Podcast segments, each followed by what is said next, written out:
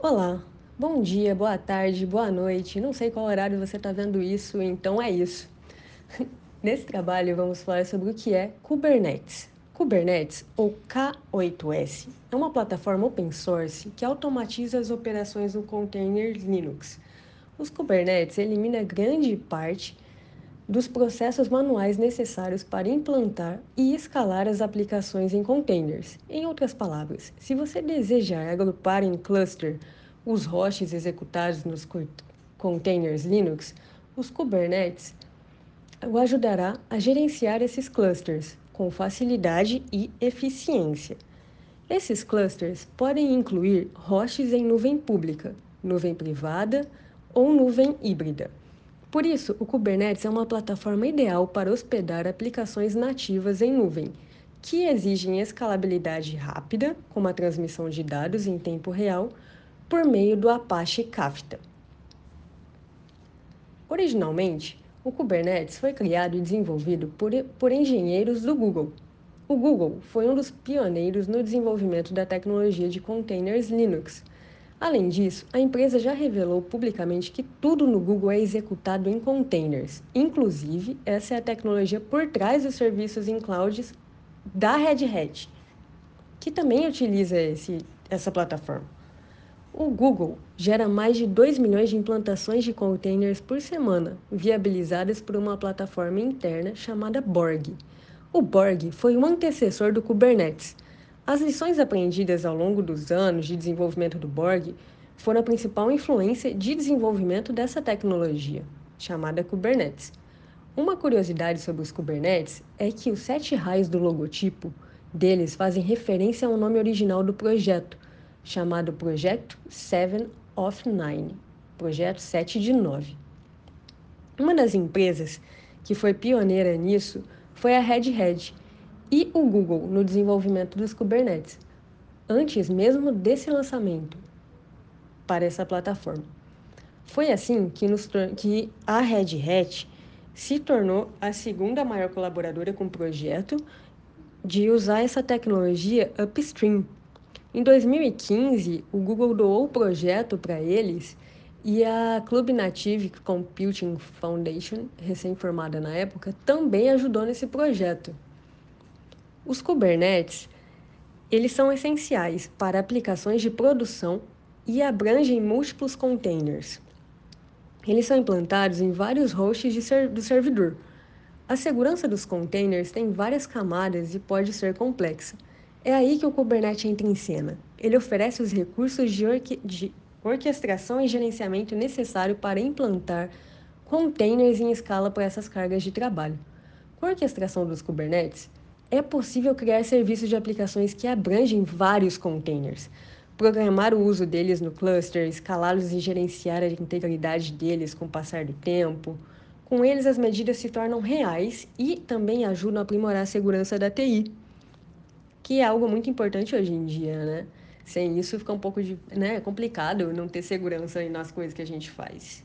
Também é necessário integrar o Kubernetes com os serviços de rede, armazenamento, segurança, telemetria, e outros, principalmente para oferecer uma infraestrutura de containers globais.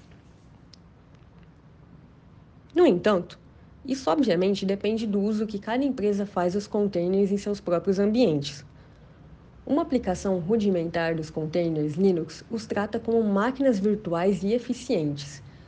Eles também são escalados para um ambiente de produção e diversas aplicações, Claro que é necessário ter vários containers alocados funcionando em conjunto, principalmente para disponibilizar serviços individuais.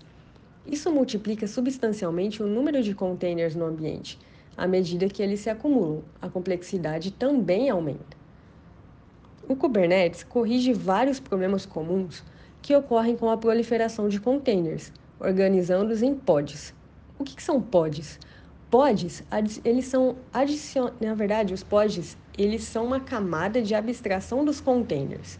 Ou seja, é mais fácil programar as cargas de trabalho e fornecer os serviços necessários nesses containers, como rede de armazenamento. Outros componentes do Kubernetes são úteis no balanceamento de carga entre os pods. Com isso, é possível garantir que o número de containers em execução seja suficiente para oferecer suporte para todas as cargas de trabalho.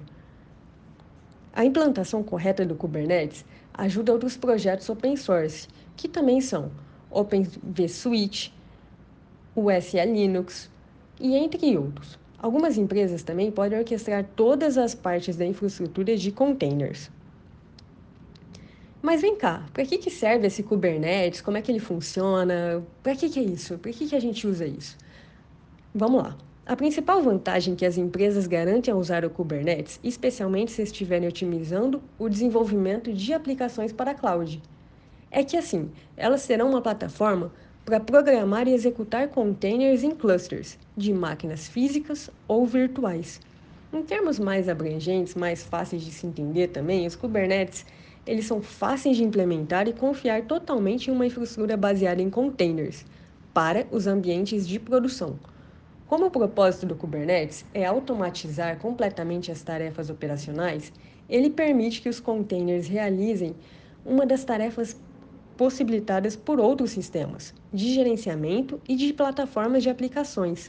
Mas para que isso? Por que, que ele vai me possibilitar isso? Por que, para que, que eu vou usar isso? Então, você vai usar isso para orquestrar containers em vários hosts, aproveitar melhor o hardware, para maximizar os recursos necessários na execução das aplicações corporativas, controlar e automatizar as implantações e atualizações de aplicações, para você montar e adicionar armazenamento para executar aplicações com monitoração de estado, para escalar rapidamente as aplicações em containers e recursos relacionados, para gerenciar serviços de forma declarativa, garantindo também que as possibilidades sejam executadas sempre da maneira como elas foram implementadas. E também é necessário para você verificar a integridade e autorrecuperação das aplicações utilizando posicionamento, reinício, reaplicação e escalonamento automáticos. No entanto, o Kubernetes depende de vários outros projetos para oferecer plenamente esses serviços orquestrados. Como assim? Ou seja, ele utiliza a inclusão de outros projetos open source. É possível também atingir a capacidade total do Kubernetes. Dentre esses projetos necessários, a gente pode incluir alguns como registro com com Atomic Registre, o Doctor Registre. Utilizando a rede, a gente pode utilizar o OpenVSuite, como já dito antes, e roteamento de bordo inteligente. Pode ser utilizada a telemetria, como o Rapster, o Kibana, o HAL Cooler e o Elastic. Pode ser utilizado também para segurança, como o LDAP, o CE, o CE Linux e o Altri, com camadas de multilocação. Automação também é utilizada nisso, com a, com a adição de playbooks de autossensibilidade para instalação e gerenciamento do ciclo de vida, principalmente do cluster, que, que já, é, já foi dito e ainda é utilizado. Serviços oferecidos por um catálogo variado de conteúdos previamente criados e de padrões de aplicações populares. Mas vem cá, para que, que eu vou utilizar essa linguagem? Como é que funciona isso? Assim como qualquer tecnologia, há vários termos específicos que podem representar uma barreira inicial. Vou explicar alguns aqui, para ajudar melhor a entender. Um master é uma máquina que controla o nós dos Kubernetes. É nela que todas as atribuições de tarefas se originam.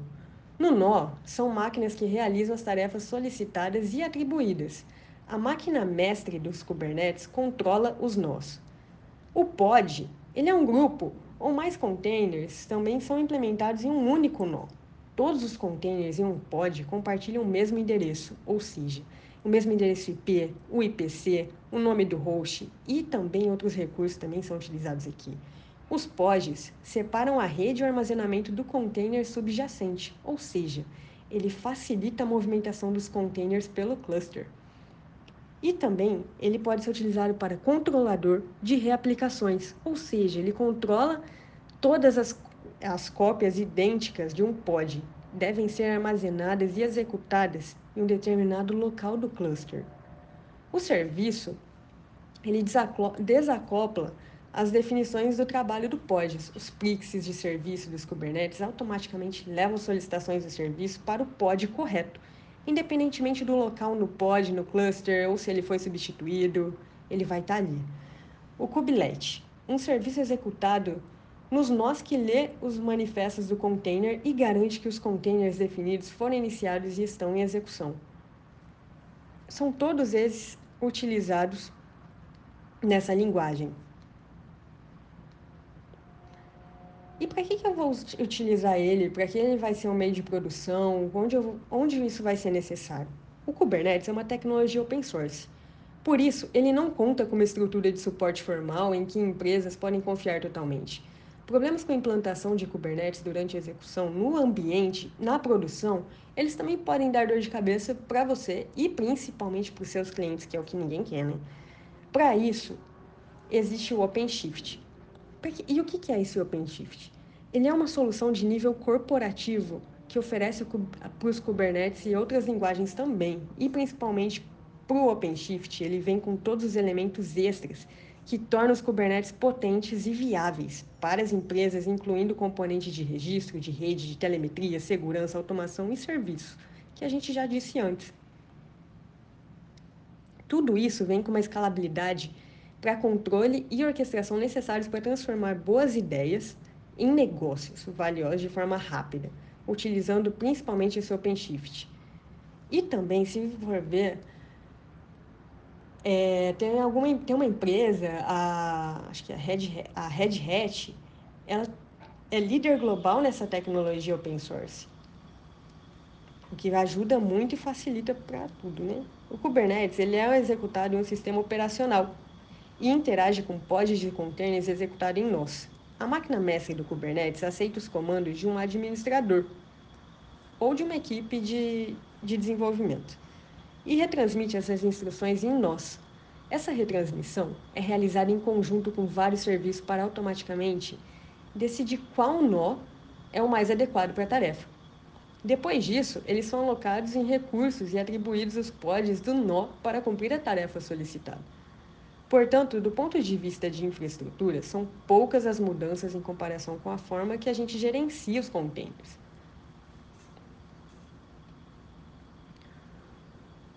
Será também necessário realizar alguns trabalhos, mas a sua maioria trata somente de uma questão de atribuir um master do Kubernetes e definir o que? O nós e o pods.